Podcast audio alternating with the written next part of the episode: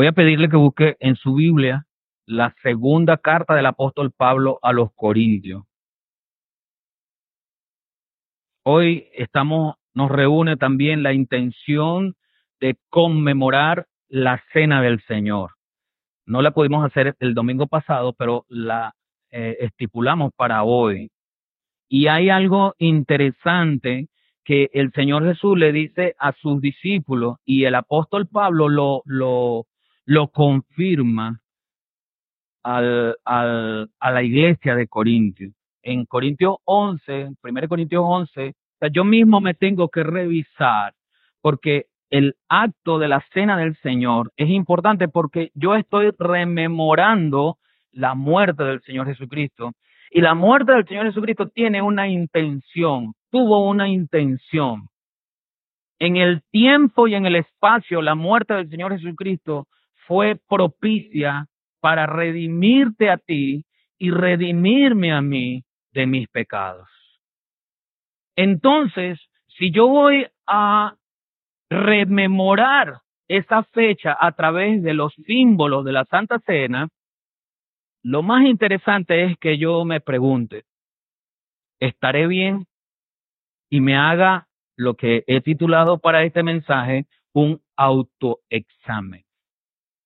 Como dice el apóstol Pablo en 1 Corintios 11, 28, pruébese cada uno a sí mismo. O sea, yo mismo debo hacerme un autoexamen. Pero vamos a verlo no desde la perspectiva de la Santa Cena, sino desde la perspectiva de mi vida general. Porque el problema, por ejemplo, para nosotros acá, que nosotros comúnmente tenemos la Santa Cena el primer domingo de cada mes, si lo vemos desde esa perspectiva, mm, debería hacerme un autoexamen el sábado antes del domingo de, de Santa Cena.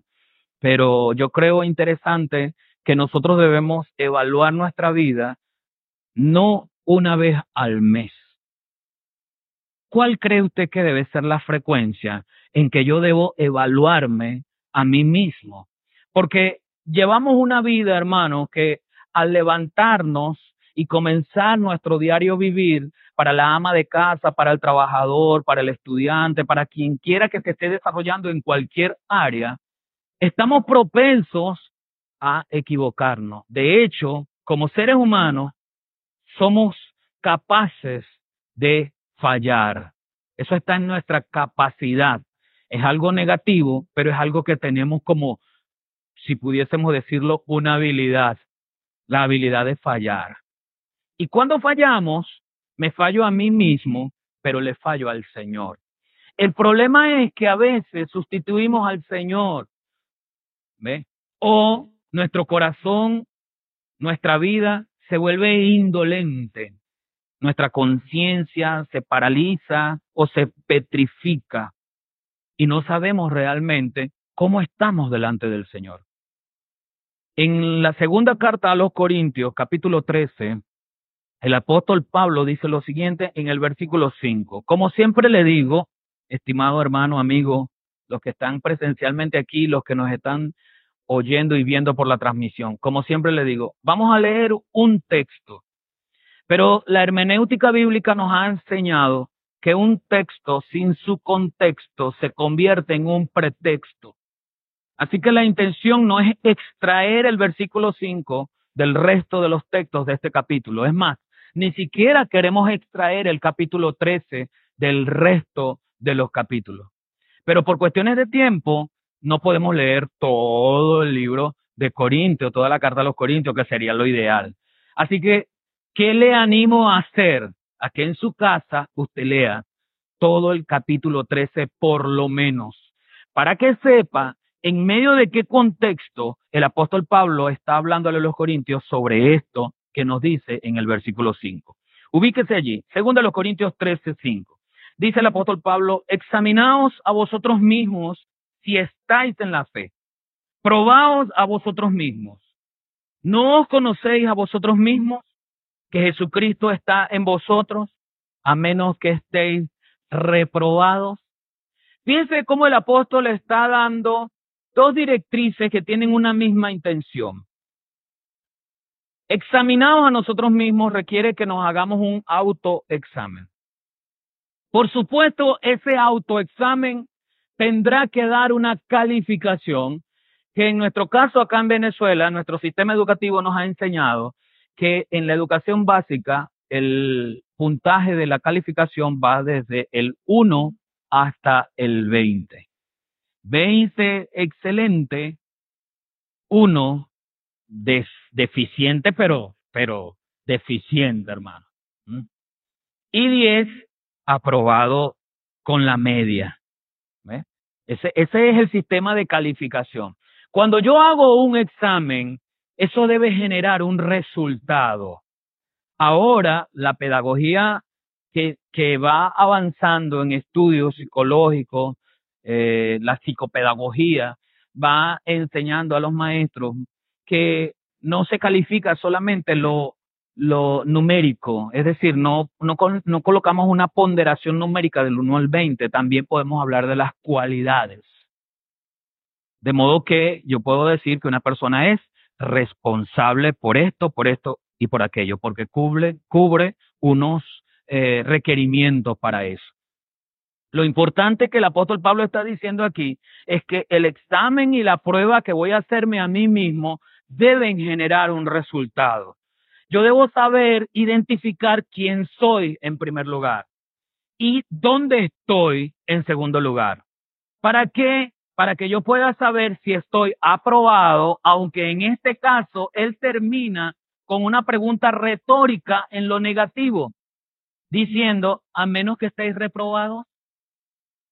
Es decir, dos cosas o me hago el examen yo mismo y salgo reprobado, o nunca me hago el examen y eso quiere decir también que estoy reprobado. Porque se supone en teoría que yo voy a hacer un, un examen es para mejorar. De nada vale hacer un examen para medir un conocimiento teórico sin ponerlo en la práctica y saber qué está bien o qué no está bien. Eso es lo importante de un examen. En la evaluación pedagógica, uno de los errores que se ha cometido desde tiempos antiguos es que la evaluación solamente llena un criterio administrativo.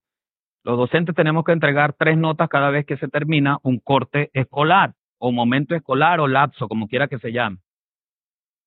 El docente tiene que entregar tres notas, entonces el docente anda apuradito haciendo evaluaciones, acumulando evaluaciones, acumulando, para poder tener tres notas. Quien no asistió, no, no asistió, se cayó, se quedó en el camino y yo sigo para adelante. Porque en su, encima yo planifico mi materia, pero hay algunas consideraciones que el Ministerio de Educación incorpora durante el desarrollo de las actividades académicas y entonces el docente se ve como atropellado el día que iba a dar clases, resulta que los muchachos tienen que ir a los juegos, tienen que ir a esto, tienen que ir a aquello, y no doy la clase, y yo ando sobre la medida porque este viernes daba la clase y el otro viernes evaluaba. Si no doy la clase este viernes, ¿cómo evalúo el otro viernes? Ahora que está el internet y están los grupos de, de WhatsApp, entonces el docente agarra el WhatsApp y dice, para el otro viernes traer un trabajo, 20 puntos. ¿Ve? Llegó el trabajo, el docente evalúa ese trabajo, pero no evalúa lo que el estudiante aprende. Y déjeme decirle, y voy a hablar para meterme en un lío seguramente con algunos colegas, pero hay una realidad, que los colegas de las especialidades no quieren evaluar la integración del ser. Es decir, yo como especialista en matemática o informática y me van a entregar un trabajo o una o un examen con una palabra mal escrita, yo tengo que evaluar esa palabra también. Pero yo no lo hago, a mí me interesa el resultado. A mí me interesa saber si multiplicó dos por dos bien, más nada. Le estoy diciendo esto a manera general, yo sé que aquí hay muchos colegas docentes y madres que están preocupadas por sus hijos y conocen lo que estoy diciendo, pero se lo estoy diciendo esto a manera general porque ese, esa forma atípica que no estamos poniendo en práctica, pero que debiese poner en práctica en una evaluación, es la que yo tengo que hacerla con mi vida. Yo tengo que evaluarme. Yo tengo que saber quién soy. De memoria me sé Juan 1.12. A ver, ¿qué dice Juan 1.12? Más a todos los que le recibieron, a los que creen en su nombre, les dio potestad de ser llamados hijos de Dios. Entonces lo que yo debería saber más allá de la teoría es que yo soy un hijo de Dios. El apóstol Pablo lo complementa con 2 Corintios 5:17 cuando me dice, yo soy una nueva criatura. Ahora, cuando nosotros vemos la descendencia de nuestra genealogía y pertenecemos a un cierto apellido, en esa casa con ese apellido tenemos una forma que nos criaron, nos implementaron, nos educaron, nos disciplinaron con ciertos valores, con ciertos principios. Y esos principios de, de vida marcan nuestro ser, nos hacen como soy hoy. Yo no sé si me está entendiendo, pero esos principios de vida ahora como hijos de Dios deben marcar mi ser y me deben hacer diferente a como era yo antes, porque además el apóstol Pablo lo identifica diciendo, ahora en el presente, donde yo estoy, soy una nueva criatura. ¿Y dónde estoy yo según el apóstol Pablo? En Cristo, de modo que si alguno está, está el, el, el verbo estar, es el verbo ser, es, un verbo posicional, pero no me habla de un punto geográfico. ¿Ve? No es el verbo posicional que me dice yo estoy en Barinas. Esta dimensión es distinta, yo estoy en Cristo. Es lo mismo de Juan 1.12. Yo soy un hijo de Dios. Ese es el primer carácter de la identidad de aquel, escúcheme bien, de aquel que según Juan 1.12 le recibió a él y le acepta porque no todos son hijos de Dios. Aquí lo hemos dicho con anterioridad. Todos los seres humanos de este globo terráqueo llamado Tierra son criaturas de Dios, pero no todos son hijos de Dios. Y para ser hijo de Dios hay que creer en el Hijo de Dios, es decir, Cristo, pero a la manera de las escrituras, no a mi manera. El Señor Jesús dijo en su palabra, el que cree en mí, como dice la escritura, no es como yo quiera creer. Recuerda que en estos días le hablaba de que en el Señor todos los caminos no conducen a Roma, aunque el, el dicho lo, lo querramos en algún momento aplicar a algunas cosas de nuestra vida, en el Señor todos los caminos no conducen a Roma. Jesús dijo de sí mismo, yo soy el camino y la verdad y la vida. El y conecta esas tres cualidades del Señor. Yo soy el camino y la verdad. Fíjense que no dice un camino. Cuando yo digo un, un camino, existe otro de muchos. Él dice, yo soy el camino y la verdad y la vida. Nadie viene al Padre sino por mí. Hay exclusividad. Hay un solo camino, hay una sola puerta, hay un solo método. Cristo para llegar al Padre. Entonces me convierto en un hijo de Dios y soy una nueva criatura si he aceptado al Señor. Esa es la primera revisión que yo tengo que hacerme. ¿Soy un hijo de Dios? ¿Se ha preguntado usted en algún momento, aunque tenga 40 años en el Evangelio, se ha preguntado, ¿soy un hijo de Dios? Yo necesito, hermano, según el apóstol, necesito examinarme a mí mismo, necesito probarme a mí mismo para ver si estoy aprobado o reprobado. Pero en la pedagogía sobre todo en la parte de, media diversificada, nosotros utilizamos, y en la parte de básica también, nosotros utilizamos eh, lo que se llama una rúbrica. ¿sí? Una rúbrica es un instrumento de evaluación que fija los criterios para evaluar. El docente no puede llegar a evaluar una exposición sin una, un instrumento de evaluación que, lo, que le permita al estudiante y al mismo docente darle ponderación a algunos aspectos importantes de esa eh, exposición. Por ejemplo, uno de los más usados, uno de los, de los instrumentos de evaluación más usados es la lista de cotejo. ¿Sí? Hago mi lista de cotejo y de una exposición yo voy a evaluar puntualidad, responsabilidad, dicción, eh, vocabulario manejo del tema, eh, uso de recursos audiovisuales, eh, postura en la intervención y bueno, pare usted de contar. Si la evaluación es sobre 20, a cada uno de ellos le doy dos puntos o un punto. En, en, lo personal me gustan los dos puntos por criterio porque eso me permite, ¿lo hizo bien o no lo hizo bien? Lo hizo bien dos puntos, no lo hizo bien es un punto porque también en lo personal, aunque no estoy de acuerdo con el sistema, no nos permiten colocarle cero a nadie. en un examen un muchacho que no escribió nada ni hizo nada, aunque tenga muchas ganas de ponerle cero, no le puedo poner cero. Tengo que premiarlo porque sabe escribir su nombre y colocarle uno. Yo no estoy de acuerdo, pero es así, ¿no? Es así. Solo que el Señor a nosotros no nos califica, no nos pondera con números. Él nos cualifica.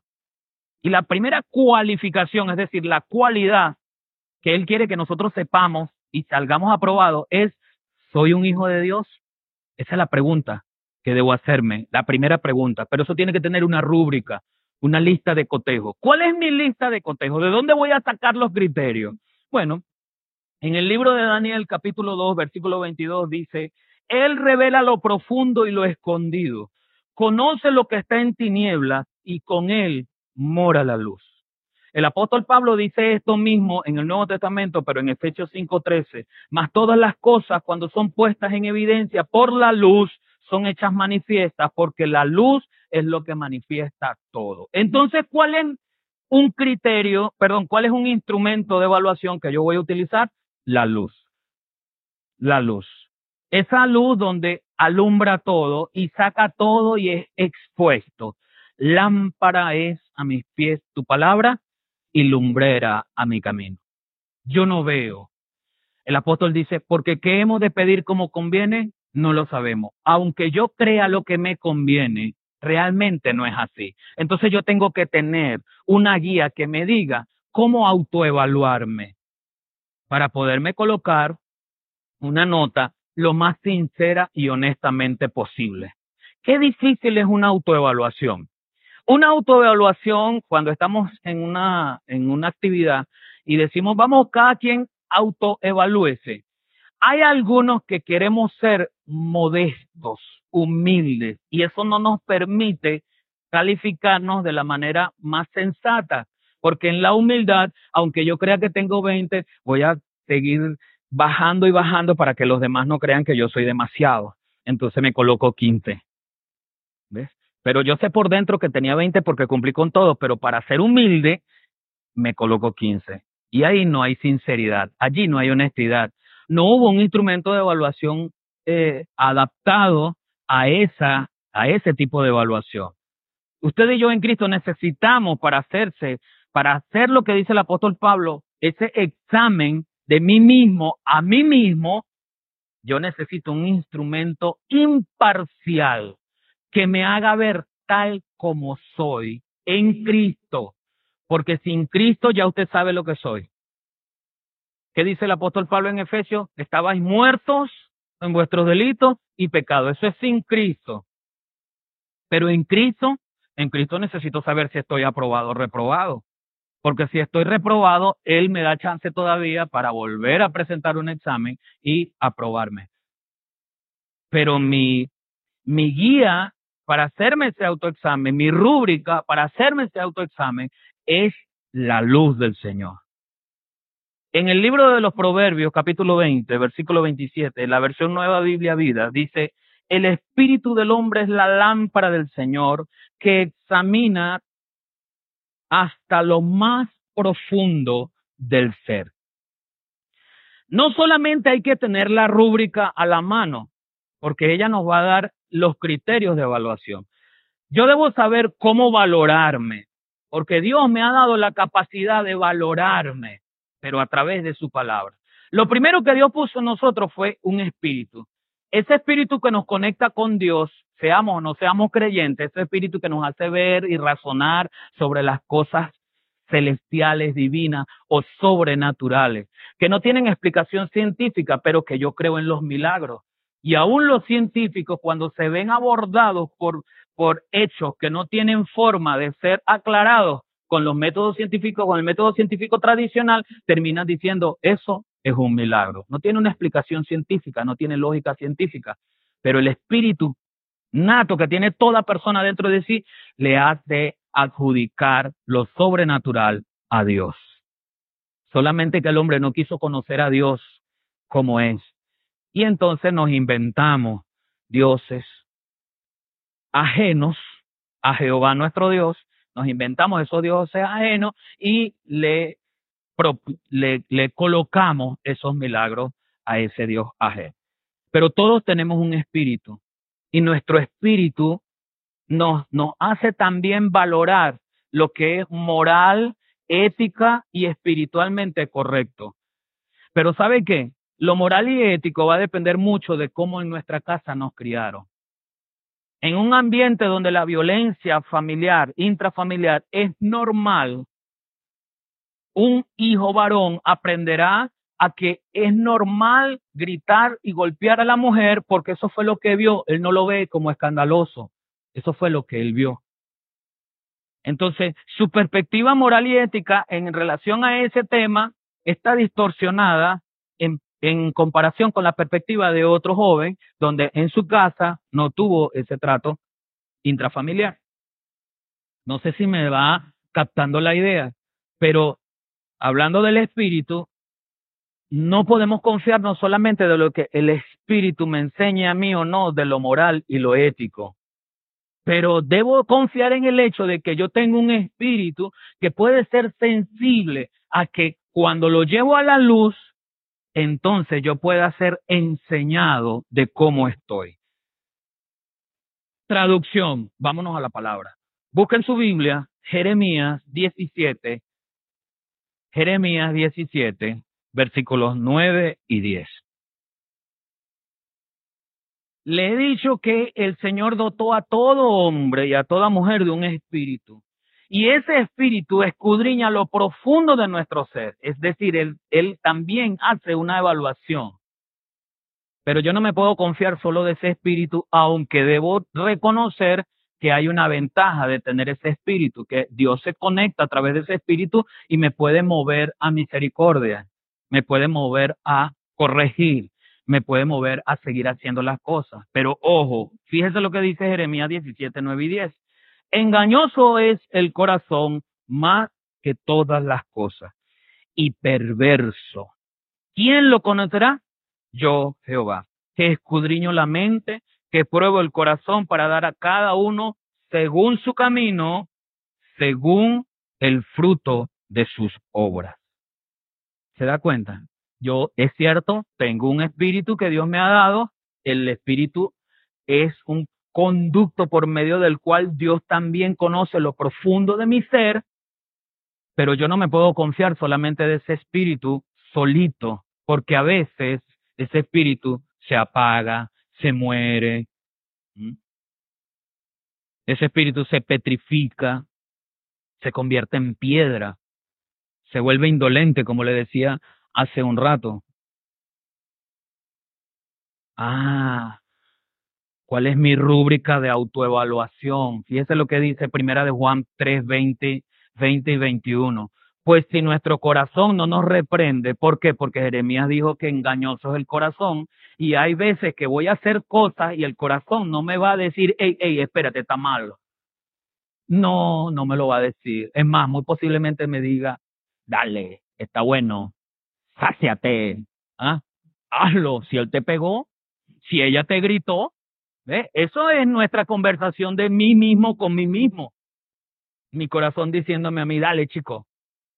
¿Por qué? Porque dice Jeremías, engañoso es el corazón. ¿Qué más dicen? Y perverso. ¿Sabe por qué el corazón es perverso? Porque maquina no es máquina, es máquina. Planifica cosas malas. Eso significa la palabra maquinación. Cuidado con estar allí pensando en cosas. ¿Qué estás haciendo aquí maquinando? Si usted dice maquinando, está diciendo que está planificando cosas malas en su mente. El corazón del hombre es perverso. Su espíritu tiende a que, alejado de Dios, se vaya a la perversión. Entonces no te llame la atención.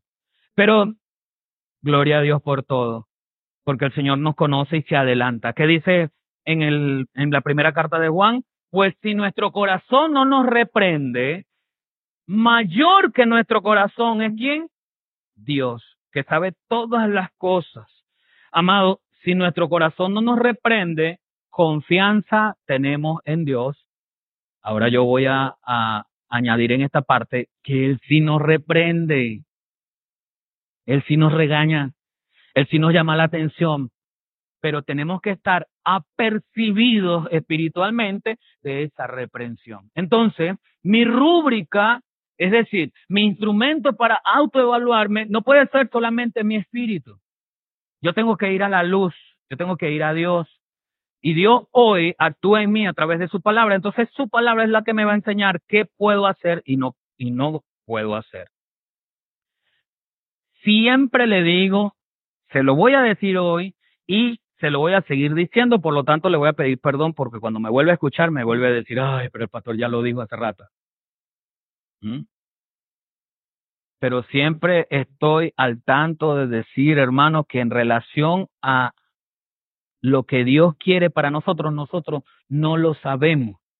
Ni siquiera sabemos lo que nosotros queremos a nosotros mismos. Somos débiles en ese sentido. ¿Qué resulta entonces? Que yo debo ir a la luz para que me muestre realmente lo que yo debo hacer. Entonces la rúbrica el instrumento de evaluación que yo voy a utilizar es la palabra que hoy debe llenar mi vida. Y yo como pastor, como predicador, aquí no estoy para decirle qué tiene o qué no tiene que hacer. Usted tiene que enfrentarse con la palabra, aún con su manera de hablar, con su manera de vestir, con su comportamiento, con sus decisiones, con la decisión de amar a uno y aborrecer al otro. Yo no le puedo decir que lo ame o no lo ame. ¿Qué le voy a decir yo? La palabra dice, amad a vuestros enemigos. Eso es lo que yo le puedo decir. ¿Qué le puedo decir en cuanto al vestido?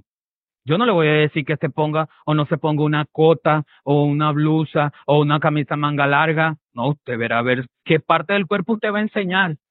Porque yo sé que para acá usted se viene bien recatadito, recatadita pero cuando va para la universidad, cuando va para su eh, trabajo, cuando va para su, su escuela, ¿cómo se viste?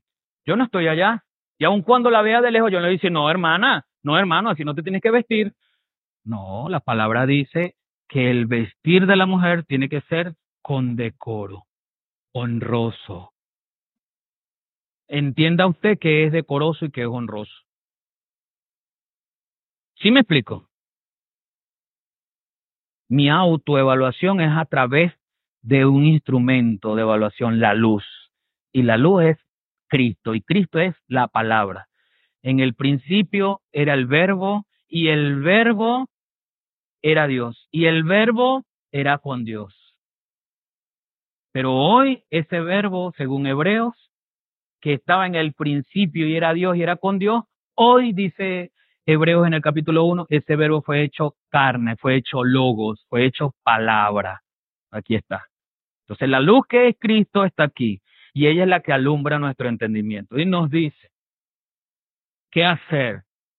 Pero yo tengo que acercarme a la luz, hermano, yo tengo que relacionarme con la luz, si no, no voy a saber en ese autoexamen cómo lo estoy haciendo, cómo estoy viviendo.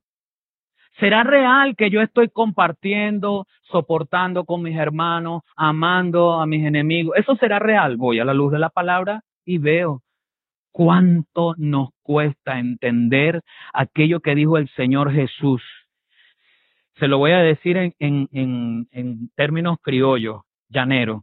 Si te dan una cachetada en el cachete, responde cómo? poniendo el otro cachete para que te den la otra cachetada. ¿Cómo entenderlo? ¿Será así literal? ¿Cómo llevarlo a mi vida práctica? ¿Cómo entender aquel texto que le dice Pablo a Timoteo? Aléjate de las discusiones necias e insensatas porque producen contienda, producen pleito. Pero cómo me encanta una contienda, cómo me encanta estar allí. El pastor me dijo, no, es la palabra, ¿se da cuenta? Yo estoy utilizando una rúbrica, estoy utilizando un instrumento de evaluación. La primera, eh, el primer criterio que tomé en cuenta es, ¿soy un hijo de Dios? Juan 1.12, 2 Corintios 5.17. Pasado esa prueba, ya he probado, soy un hijo de Dios, continúo adelante. ¿Cómo uso mi cuerpo? ¿Cómo está mi cuerpo en relación a ser un hijo de Dios? Porque la palabra dice, hermanos, el apóstol Pablo en 1 Corintios 13, eh, perdón, en 1 Corintios, ¿o ignoráis que vuestro cuerpo es templo del Espíritu Santo? Pero la mayoría decimos, es mi cuerpo, yo hago con él lo que yo quiera. No. Tu cuerpo como nueva criatura es templo y morada del Espíritu Santo. No te pertenece. Ay Dios, bueno, estoy utilizando la rúbrica, estoy utilizando el instrumento de evaluación para autoevaluarme y decir, ¿es mi cuerpo un templo santo y agradable? Romanos, ¿cómo dice Romano? Que presentéis vuestros cuerpos en sacrificio vivo, santo y agradable a Dios. Ese es el verdadero culto racional, no el culto que nosotros decimos que tenemos acá. Es nuestro cuerpo cómo somos, cómo nos relacionamos, cómo son sus relaciones interpersonales, cómo recibe usted la gente. En estos días estábamos hablando, no sé si mi hija o mi esposa, estábamos hablando de las personas que venden en la bodega, en, los diferentes espacios. Cuando usted se consigue un vendedor, una vendedora que, bueno, que se pasa a veces, mamita, papito, mi amor, venga aquí, usted le provoca ir mira, no tengo esto, pero tengo este. Y a veces hasta usted sale con cosas que no iba a comprar, solo porque el vendedor le dijo ahí como, ¿verdad? Es diferente a aquel vendedor que usted llega, buenas, que tienen de buenas.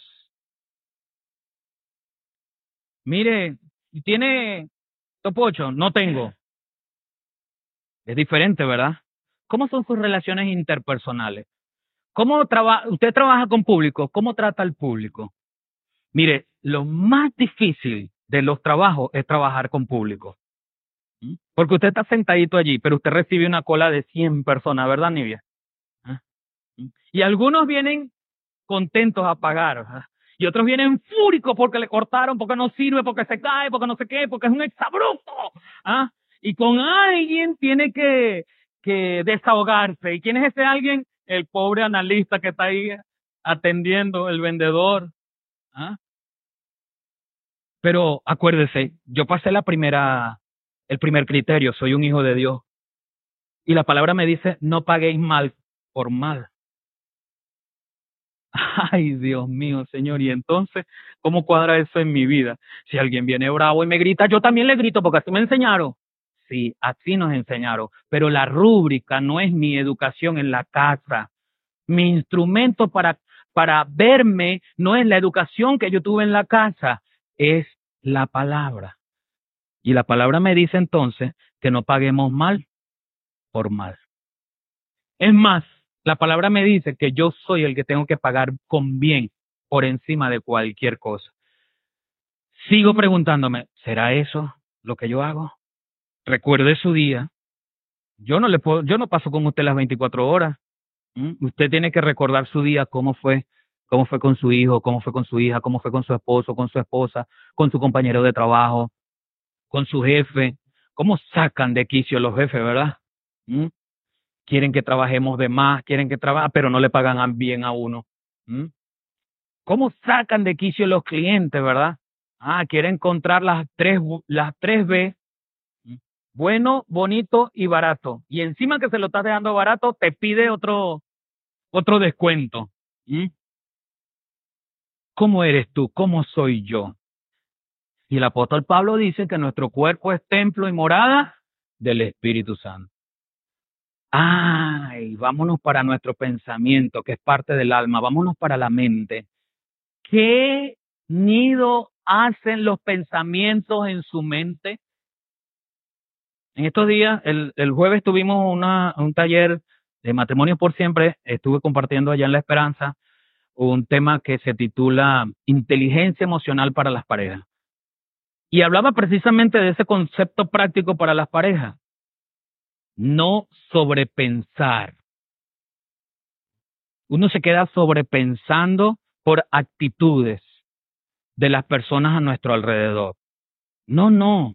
Algo que no tiene evidencia, yo no le voy a dar la importancia porque puede ser que no sea así. ¿Viste cómo pasó el hermano por un lado y ni me vio? ¿Mm? Eso seguro está molesto conmigo. Pero bueno, ¿cómo usted va a decir que está molesto con usted solamente porque le pasó por un lado y no la saludó? ¿Y por qué usted no fue a saludarla? ¿Por qué no se movió usted a darle un besito? A decirle, ¿cómo estás, hermano? ¿Cómo estás, hermana? Sino que me di cuenta después y después empiezo a sobrepensar. Eso sucede mucho con los esposos y las esposas en, en las relaciones matrimoniales. No ha llegado. Son las siete y cinco y él siempre llega a las siete. Seguro que se quedó.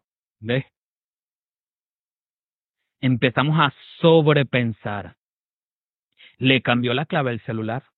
¿Mm? ¿Qué estará escondiendo? ¿Mm? Empezamos a sobrepensar. Sea cierto o no, no es bueno para nuestra mente sobrepensar, porque nos lleva a tomar decisiones que muchas veces no tienen un juicio de valor correcto. ¿Qué nido hacen los pensamientos en su mente? ¿Se acuerda aquella canción que le gusta mucho al pastor Gabriel? Pensamientos negativos. A mi mente no podrá llegar solo la palabra del Señor. Mi vida cambiará. ¿Cómo quiere una vida cambiada si los pensamientos negativos siguen estando allí? Algunos con razón, otros sin razón, pero la Biblia no me dice a mí que tengo que justificar o no lo que tenga o no tenga razón. Solamente me dice que usted y yo, como nuevas criaturas, acuérdese que estoy autoevaluándome y uno de los primeros criterios que pasé supuestamente es que soy un hijo de Dios. El siguiente criterio que pasé supuestamente es que yo uso mi cuerpo de manera honrada para hacerle a Dios un culto racional con mi cuerpo. Y ahora la mente la palabra dice que yo tengo la mente de Cristo. Pregúntese, ¿cómo pensó Cristo? Mire cómo la multitud de fariseos atajó a Cristo para que él diera una respuesta a una situación donde escrituralmente tenían razón. O sea, la buscamos en la Biblia y está. Le traen a una mujer que había sido hallada en adulterio y le dicen algo que es cierto, no le estaban inventando. Señor, esta mujer fue hallada en adulterio. La ley de Moisés dice que hay que apedrear. Ella tiene que morir apedreada. ¿Qué dices tú? Porque tú vienes ahí hablando del amor, amor y paz y todo esto y aquello. Entonces Jesús pone en práctica sus pensamientos. ¿eh? Nosotros nos encendemos. ¡Ay, adulterio! Y agarramos el mazo del juez, ¿verdad? Y decimos la condenación directamente. Culpable, págata, échale la primera piedra. Jesús no respondió nada, ¿ves? Él no respondió ni a favor ni en contra. No respondió nada. ¿Cuántos de nosotros nos tomamos nuestro tiempo para pensar y reflexionar sobre las decisiones que tenemos por delante. La mayoría de las decisiones que requieren apremiante apuro, hermano, tenemos que tener cuidado con ellas. Recuerde que la mayoría de las personas que estafan a otras es por eso, porque él quiere rápido, mándame el código rápido, mándamelo. Y termino yo mandándole la cédula, la fecha de nacimiento, la clave del correo, el número de la tarjeta completico. Porque además nos gustan las cosas fáciles, ¿ves? Nos gustan los caminos verdes nos gustan. Me gusta aquello de que paga uno y llévate diez. ¿En qué cabeza, salvo el Señor, en qué cabeza de la economía usted va a encontrar que usted va a pagar uno y se va a llevar diez? Pero eso es atractivo. Eso es atractivo. Y entonces cuando te digo que me lo mandes rápido, mándame el código para pagar por aquí, porque eso no se va a hacer fácil y te va a llegar en delivery, no sé qué, rápidamente hago, ¿eh? rápidamente, sin tomarme un tiempo de introspección, de reflexión. ¿Será eso correcto? Porque yo tengo que ver si eso me conviene, si es lícito, si es correcto. Recuerde, todas las cosas me son lícitas, pero no todas me convienen. Hay que tener cuidado. El Señor Jesús pensó, pero la gente de, alrededor siguió presionándolo. Y entonces, ¿qué dices? Pero él no respondió, siguió pensando. Si usted y yo tenemos la mente de Cristo, entonces usted y yo tenemos que, tomar, que tomarnos tiempo para reflexionar. Mientras más tiempo pasemos con la palabra, más tiempo, más momentos de palabra tendremos en nuestra mente y podremos responder como Jesús le respondió a Satanás en tres oportunidades.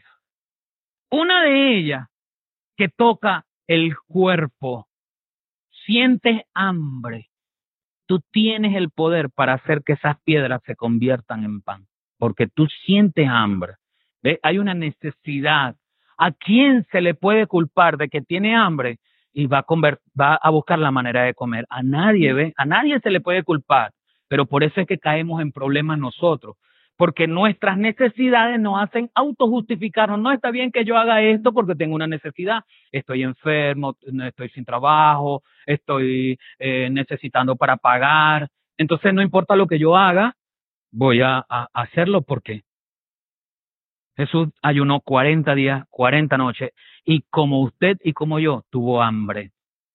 Y Satanás se le acerca y le dice, tú tienes el poder para hacer que estas piedras se conviertan en pan. Come. ¿Qué de malo tenía eso? Total, el poder era de él y él podía hacerlo. Total, ya estaba culminando su ayuno. Ya habían pasado los 40 días y las 40 noches. ¿Qué de malo tenía eso? Todas las cosas me son lícitas, pero lo que se preguntó el Señor fue, ¿me conviene obedecerle a Satanás cuando está proponiéndome esta situación?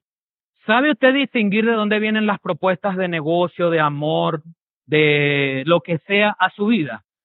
¿Sabe usted discernir eso? Pero el Espíritu Santo nos da discernimiento. Lo que pasa es que no nos tomamos tiempo porque nuestras necesidades están por encima del tiempo para reflexionar.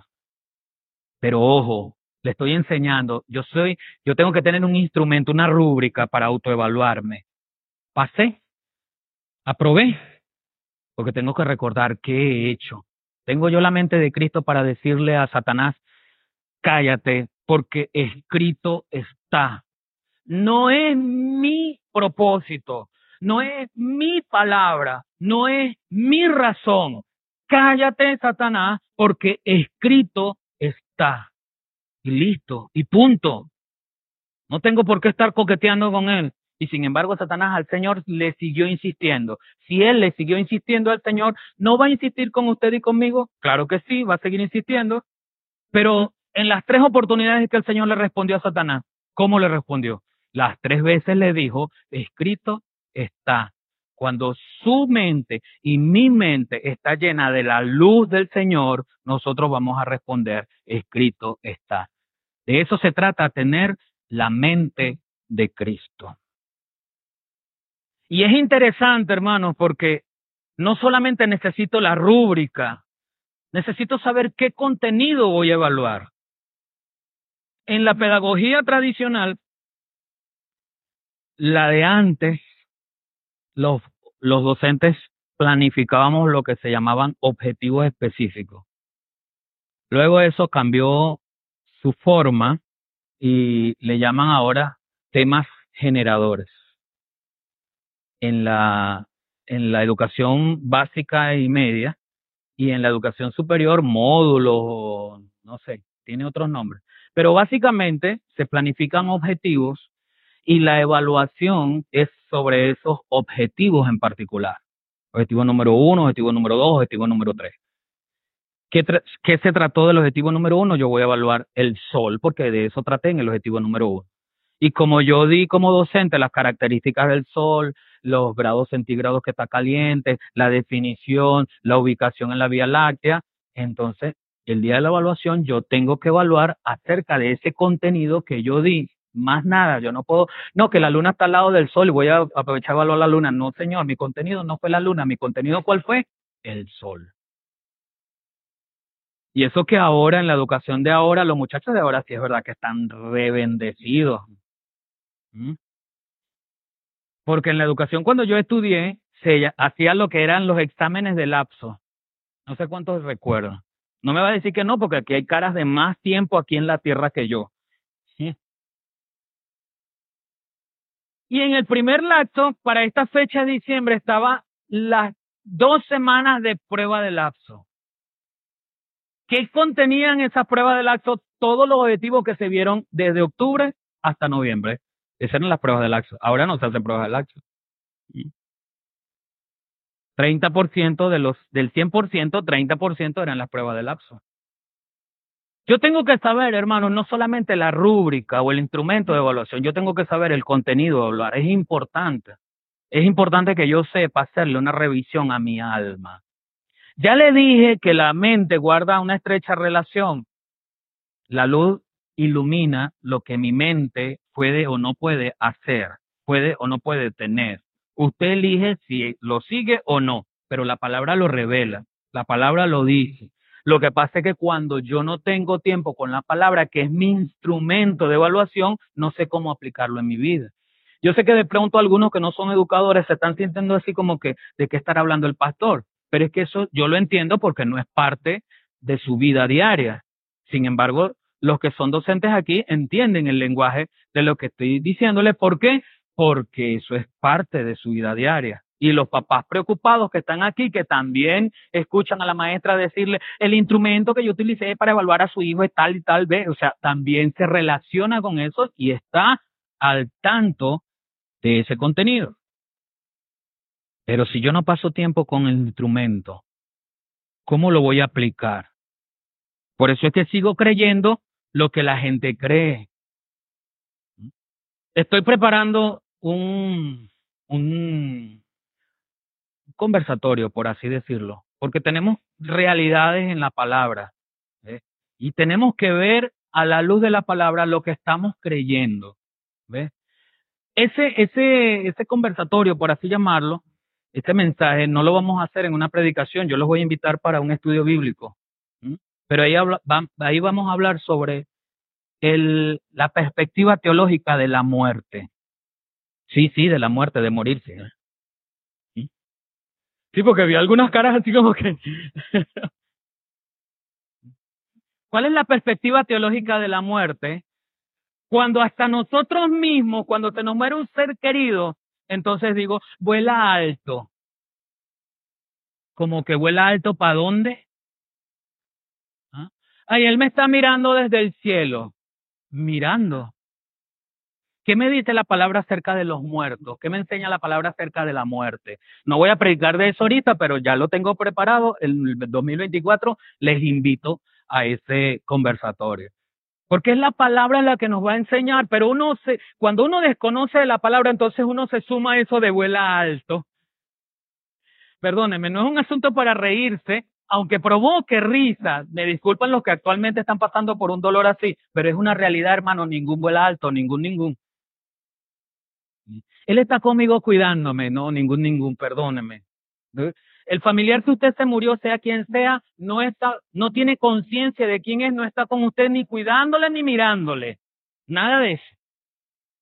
Y usted dice, ¡ay, qué dolor! No, discúlpeme, vaya la palabra. Vaya la palabra. Y así como eso, hermano, le puedo hablar de infinidad de cosas que a veces hacemos, creemos, nos sumamos solamente por el desconocimiento del instrumento de evaluación. Examinaos a vosotros mismos. ¿Qué me dice la palabra del trabajo? ¿Qué me dice la palabra? Le dije a los matrimonios, y se lo voy a decir a usted, el año que viene también vamos a hablar, vamos a tener un conversatorio para las parejas casadas. Sexo sano en el matrimonio. Eso se tiene que hablar. ¡Ay! El pastor dijo sexo. Pero de eso se tiene que hablar. ¿Qué se hace, qué no se hace, cuándo se hace, qué es normal, qué no es normal, eso se tiene que hablar, porque la palabra nos enseña de eso. Ahora, yo no le voy a decir qué es lo que usted le va a hacer o no a la esposa, o usted como esposa, qué es lo que usted le va a hacer o no va a hacer a su esposo, no, eso es la intimidad de su cama. Yo le voy a decir, nos vamos a ayudar a ver qué dice la palabra en relación al sexo. ¿Ve? Ella es nuestro instrumento de evaluación y aún allí yo tengo que evaluarme y decir, ¿cómo lo estoy haciendo en la cama con mi esposa? ¿Lo estoy haciendo bien o no? Esposas, ¿sabe que la palabra dice, no le niegues tu cuerpo a tu esposo? Pero ese es un arma que la mujer usa para, mm, no hiciste esto, pues hoy no vamos a hacer nada. ¿Mm? Porque no lo hiciste. Ve, entra la rabia, entra la molestia, hay una pasión desordenada y utilizo un arma. Cuidado, ¿qué me dice la palabra? ¿Ve? Y así no os neguéis uno al otro. Digo la mujer porque es que el hombre siempre tiene disposición. Pocas veces el hombre va, ay, me duele la cabeza, ay, hoy no lo voy a hacer. No, pocas veces. Normalmente es la esposa. Y dígame si no es cierto, porque es cierto. Bueno, ¿qué le estaba diciendo? El instrumento que es la palabra entonces me lleva a mí a hacer una autoevaluación del contenido. ¿Qué hay en mi mente? ¿Qué hay en mi cuerpo? ¿Cuál es la disposición? Pero también me lleva a revisar mi alma. Cuando usted y yo tenemos un dolor de cabeza, y nos ¿qué, ¿qué nos tomamos para que se nos alivie? Una medicina, un café, dijo Oscar, ¿ah? acetaminofén, ibuprofeno, qué sé yo. Si se quiebra o se fractura un hueso, ¿cuál es la forma de repararlo? Una operación en los casos más graves o una, un yeso, un vendaje, qué sé yo.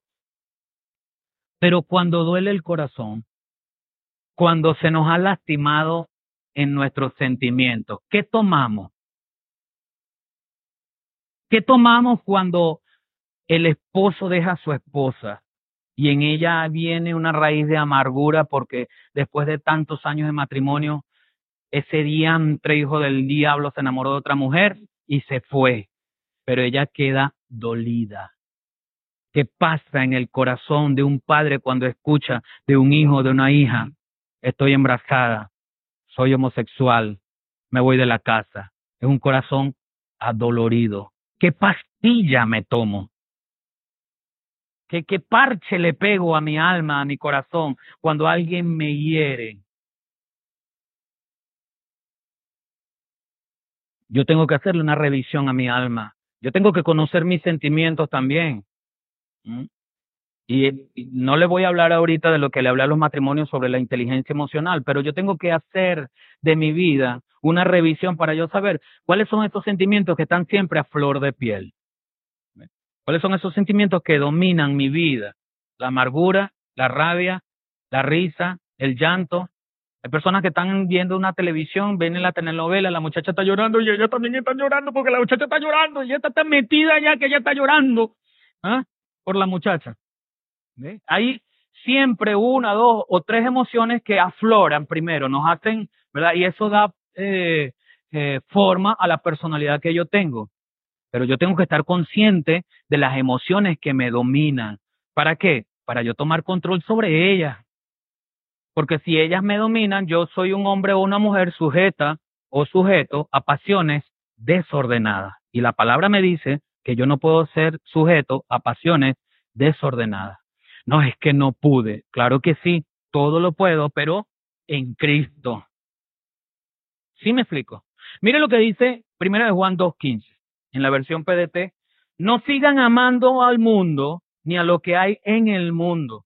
Si alguno ama al mundo es porque no tiene el amor del Padre. Oye, el primer criterio de mi autoevaluación en relación al alma, en relación al contenido, ¿qué tengo yo por dentro que me mueve en mi existencia? ¿Amor por este mundo? ¿Me dejo dominar por la moda? Si aquel se puso algo, yo me lo pongo. Yo quiero alcanzar éxito, ser famoso y eso es lo que me motoriza. Le estoy diciendo todo esto y yo me estoy escuchando y yo digo, wow, pero eso tendrá algo de malo querer ser exitoso tendrá algo de malo. Tendrá algo de malo de repente querer un celular de último de última generación que salió recientemente, ¿tendrá algo de malo? Esas son las preguntas que yo debo hacerme en mi autoevaluación. Porque el problema es que el profeta en Eclesiastes dice, vanidad de vanidades, todo es vanidad. Señor, y entonces, no, yo debo hacer lo que la palabra dice. El que no trabaja, que no coma. Tengo que trabajar. Pero ¿qué me motoriza a mí? Cuando logro que mi trabajo me dé alimento, ahora ¿qué quiero que mi trabajo me dé? Y entonces el trabajo se convierte en mi vida. o mis estudios se convierten en mi vida, o mi esposa y mi esposa se convierte en mi vida. Le estoy hablando de cosas que tienen relación con nosotros que son muy normales, pero la pregunta es, ¿me conviene? ¿Cuál es la potencia que está por dentro de mí que mueve mi vida? ¿Se acuerda de cuando usted estaba en física que le hablaban del concepto de potencia? No de la, de la matemática, sino de la, de la física.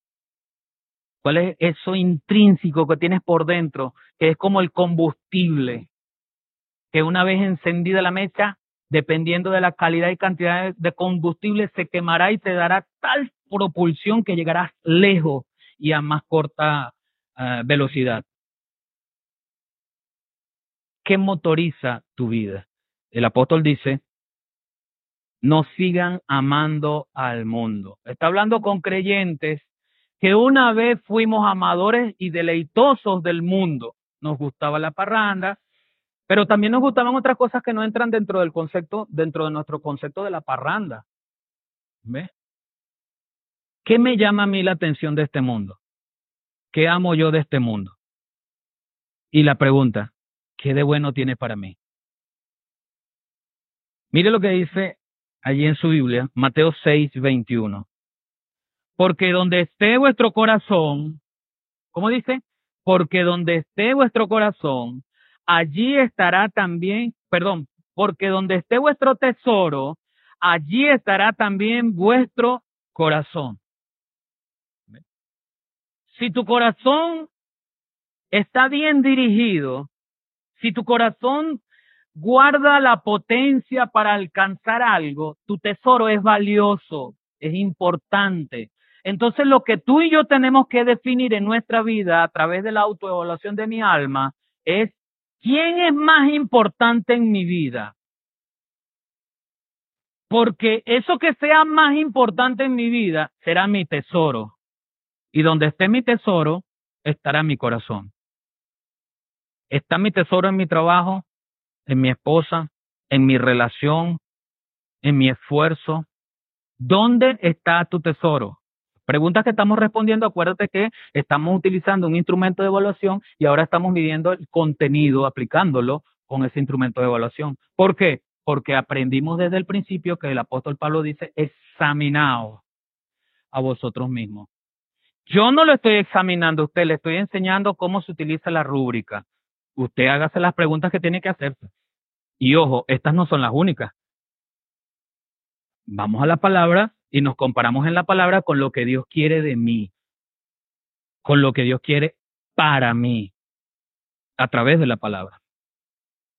Romanos 12, 2 le decía, no os conforméis a este siglo, transformados por medio de la renovación de vuestro entendimiento para que comprobéis cuál sea la buena voluntad de Dios, agradable y perfecta. Tu pensamiento y mi pensamiento deben responder a la voluntad perfecta de Dios. Pregunto, ¿es así? ¿Estará mi pensamiento alineado a la voluntad de Dios? Y bueno, voy a darle tres textos porque ya hablé de esto ya hablé de lo que significa el cuerpo, pero voy a darle tres textos de lo que significa mi testimonio ahora, que también es importante porque yo proyecto algo. El apóstol Pablo dice que nosotros somos embajadores del reino. Y un embajador de, un embajador de un país, ¿qué hace? Representa a ese país en una nación distinta. Usted representa el reino de Dios aquí en la tierra. Si usted es un embajador, usted representa todo lo que Dios es y quiere para esta tierra. Y como tal, tengo que hablar del reino, pero también tengo que conducirme como se conduce uno en el reino. Ahora, un embajador normalmente ha vivido en su ciudad, en su estado, en su país, y luego se muda a otro país y allí es embajador. Físicamente usted no ha vivido en el reino, pero recuerde, recuerde que la palabra dice, de modo que si alguno está en Cristo y Cristo es el reino, entonces usted ya está en el reino de Dios. Se lo digo de otra manera. No le vi así cara como que entendió. ¿Mm? Excepto los que nos están viendo en la transmisión, que no le puedo ver las caras, ¿verdad? Se lo digo de otra manera. El Señor Jesús le dijo a sus discípulos arrepentidos porque el reino de los cielos se ha acercado. ¿Quién era el reino de los cielos? Él, Cristo. Y la palabra dice que Cristo a través del Espíritu Santo mora en usted y mora en mí. Ahora el reino de los cielos mora en usted y mora en mí. Usted y yo somos representantes del reino. Por lo tanto, nuestro hablar y nuestro comportarnos tiene que ser adecuado, en concordancia, como embajadores del reino. Reflexión, ¿es así? ¿Me comporto como un embajador del reino? Tito 1.16 en la versión PDT dice, dicen que conocen a Dios, pero todo lo malo que hacen demuestra lo contrario, que no lo aceptan. Son muy malos, se niegan a obedecer y no son capaces de hacer nada bueno. Estos dicen conocer a Dios. La autoevaluación que yo tengo que hacer no es solamente si yo conozco a Dios,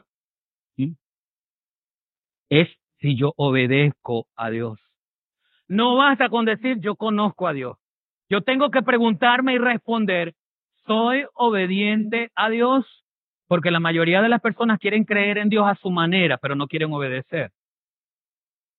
Ay, Dios mío, pero ¿cómo será eso? Vaya en su Biblia al libro de jueces. Entre Génesis y Apocalipsis, seguro lo encuentra.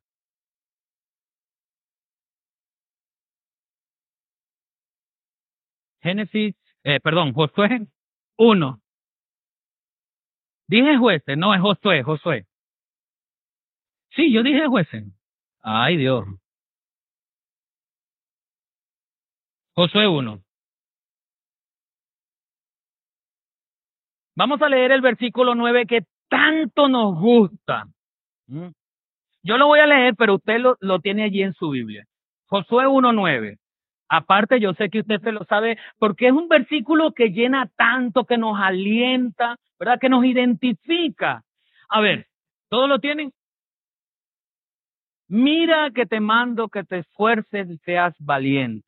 No temas ni desmayes, porque Jehová tu Dios estará contigo en donde quiera que vayas. Gloria al Señor. Qué bonito texto, cómo ayuda al alma, al corazón, al espíritu. No lo sabemos de memoria.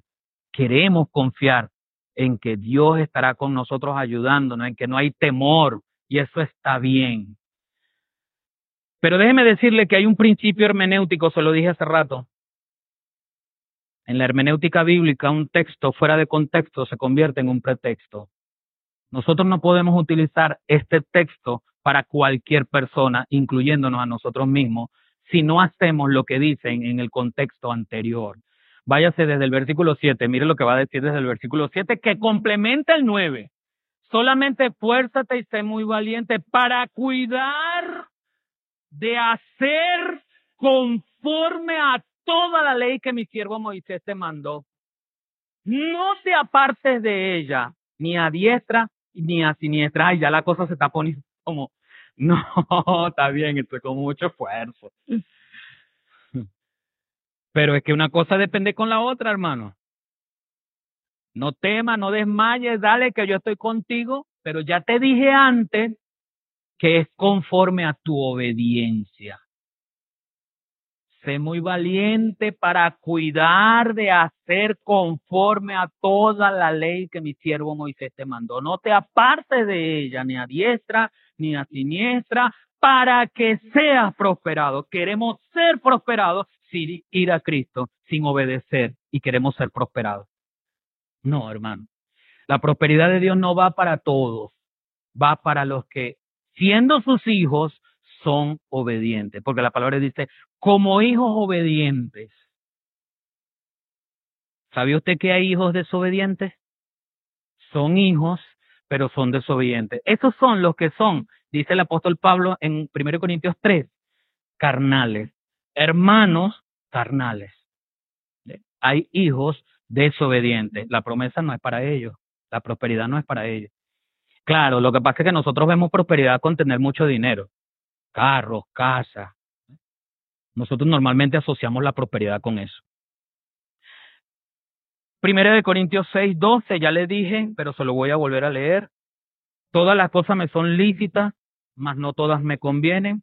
Todas las cosas me son lícitas, mas yo no me dejaré dominar de ninguna. Las viandas para el vientre y el vientre para las viandas, pero tanto al uno como, lo, como a las otras destruirá Dios. Pero el cuerpo no es para la fornicación, sino para el Señor, y el Señor para el cuerpo. Y Dios que, le que levantó al Señor también a nosotros nos levantará con su poder. Y aquí viene la pregunta que todos tenemos que hacernos. ¿No sabéis que vuestros cuerpos son miembros de Cristo? Quitaré pues los miembros de Cristo y les haré miembros de una ramera, en otras palabras, de una prostituta.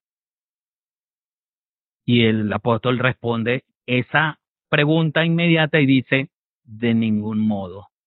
No, no voy a apartar el cuerpo para añadirlo a una prostituta, porque el cuerpo también es santo.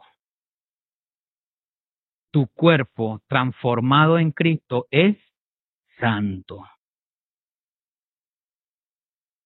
Queremos recibir las bellas promesas de Dios, pero no podemos hacerlo si vivimos nuestras vidas como nosotros nos parece. Termino con esto. El apóstol Pablo en 2 Corintios 7.1 dice, así que, amados, puesto que tenemos tales promesas, limpiémonos de toda contaminación de carne y de espíritu, perfeccionando la santidad en el temor de Dios. Es el autoexamen que debo hacerme a mí mismo. Santidad. Ya no quiero ser santo, quiero que el Señor me reciba como soy, pero que no me limpie. Yo seguir siendo y haciendo las cosas que venía haciendo. Así no funciona. Que presentéis vuestro cuerpo en sacrificio vivo, santo y agradable a Dios. Vuestra mente, vuestro entendimiento, vuestros pensamientos tienen que ser transformados por la palabra en la voluntad perfecta y agradable de Dios. El, instrumento para mi autoevaluación, la palabra. Y la palabra me enseñará finalmente si yo he aprobado o reprobado como hijo de fe. Examinaos a vosotros mismos si estáis en la fe. Probaos a vosotros mismos. ¿No os conocéis a vosotros mismos que Jesucristo está en vosotros a menos que estéis reprobados? El apóstol Pablo le dice a Timoteo, ten cuidado de ti mismo. Revísate periódicamente. Analízate periódicamente. ¿Lo estoy haciendo como para el Señor? La pregunta no es, ¿lo estoy haciendo bien? Porque yo digo de repente, sí, lo estoy haciendo bien. La pregunta correcta es, ¿lo estoy haciendo como para el Señor? Cierra sus ojos allí donde está. Y hágase ese autoexamen. Vinimos a dar conmemoración a este tiempo donde recordamos la muerte y la pasión de nuestro Señor Jesucristo, la pasión y muerte de nuestro Señor Jesucristo que se dio en propiciación por nuestros pecados. Y se lo dio, se dio a sí mismo su vida por nosotros para que nosotros seamos hechos una nueva criatura. Y vivir así como una nueva criatura. ¿De verdad estoy viviendo como una nueva criatura? Es la pregunta que tengo que hacerme. Enséñame, Señor, en esta hora, a evaluar mi vida conforme a tu palabra. Enséñame, Señor, a que el instrumento que debo usar para verme en un espejo y quitar de mí todo lo que no te pertenece es tu palabra, Señor. Enséñame, Señor, a alinearme a tu voluntad que es perfecta y agradable. Enséñame, Señor. Enséñame, Señor, a siempre buscar más de ti para tener menos de mí. Porque en Cristo y con Cristo he sido crucificado y ya no vivo yo, mas vive Cristo en mí.